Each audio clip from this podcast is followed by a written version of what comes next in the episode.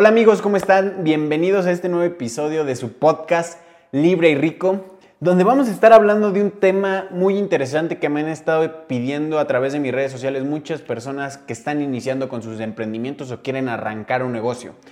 Y la pregunta, o más bien el tema es de Contrata a tu primer empleado. ¿Cómo contratar a tu primer empleado? A esa primera persona que va a ser la que te va a ayudar a impulsar el negocio y a que tengas esos resultados que tú solo no podrías obtener. Ahora, quiero poner en la mesa el primer error que muchas veces cometemos y que yo cometí a la hora de contratar a la primera persona. Y me refiero a que siempre, el 99% de los casos, contratamos al primero que se para en la puerta de tu oficina o tu negocio. Y esto no funciona así. Y esto lo cometemos principalmente por dos razones. La número uno es por la falta de presupuesto. Cuando estamos arrancando un negocio no tenemos el dinero suficiente o es lo que creemos que no tenemos el dinero suficiente para contratar talento, para contratar a la gente que nos va a ayudar en cierta área en específico. Y el segundo y la segunda razón por la que cometemos este error de contratar a cualquier persona que se nos pare enfrente del, del negocio de la oficina es porque no tenemos los conocimientos para contratar a la gente correcta. No sabemos cómo se contrata.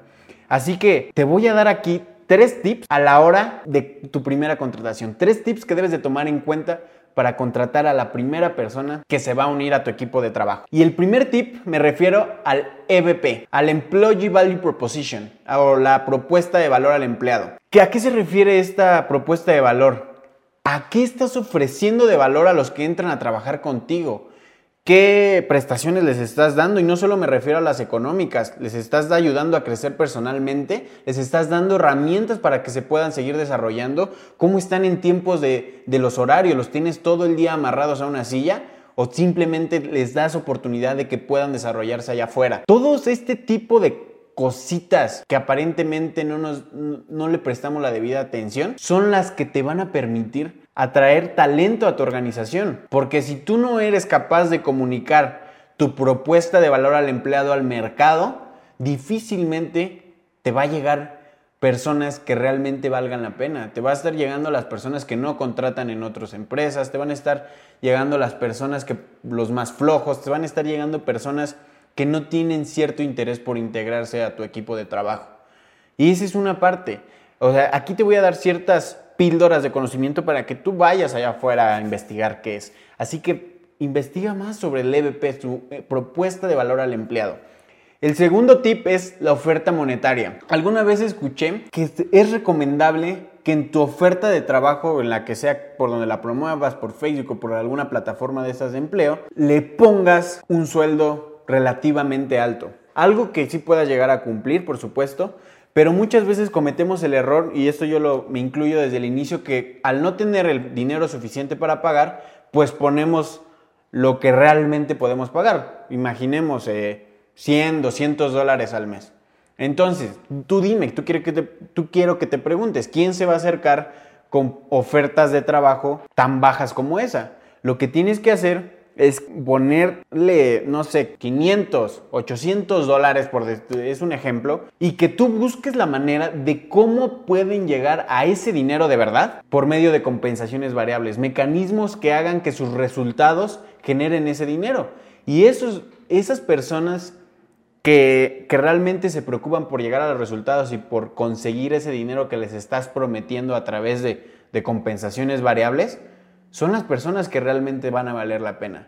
Entonces, esa es una. Esa es la, segunda, que tu oferta monetaria sea un poquito más alta para que te puedan llegar gente de 500 dólares, no gente de 100, de 200 dólares. Necesitas gente más cara, gente de más valor. Entonces, con tu oferta monetaria, a la hora de ponerle lo que puedes ofrecer, es importante que lo tengas lo suficientemente alto y que busques las maneras compensatorias de llegar a ese dinero que les estás prometiendo. Tampoco se trata de mentir. Y el tercer tip es el prueba antes de contratar. ¿A qué me refiero? Antes de que contrates como tal a una persona, pon a prueba un mes, mínimo 15 días. ¿Para qué? Para que esta persona te demuestre que realmente tiene las habilidades que te dijo y si no las tiene, que te demuestre que realmente tiene habilidad para conseguir esas skills.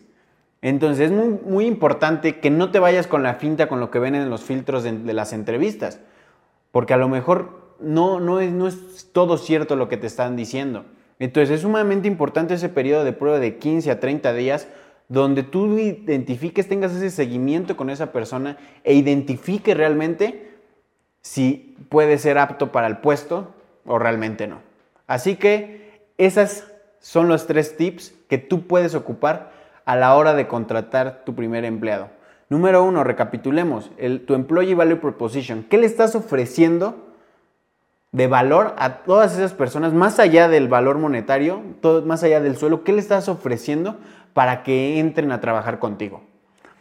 Otro, el otro tip es la oferta monetaria. Recuerda poner ofertas monetarias más altas para que la gente que te llegue a las entrevistas, que esté interesada, sea gente de 500, que sea gente de 800 dólares, no gente de 100, de 200 dólares. Esas personas muchas veces no sirven, no sirven porque no tienen el suficiente, el, valor para entregarle a tu organización y las suficientes habilidades. Y la tercera es prueba antes de contratar. Un periodo de 15 a 30 días que una vez que ya tengas alguien o algún favorito, que le des un periodo de 15 a 30 días para ver si realmente se puede integrar a la, a la organización y que te demuestre si puede ser útil y si puede ser de valor para tu propósito que es tu empresa. Así que no digo más, nos vemos en el próximo capítulo de este tu podcast Libre y Rico. Nos vemos pronto, mi nombre es Roberto Manjarres. Recuerda que si te detienes no llegarás. Nos vemos allá. Ya está eso.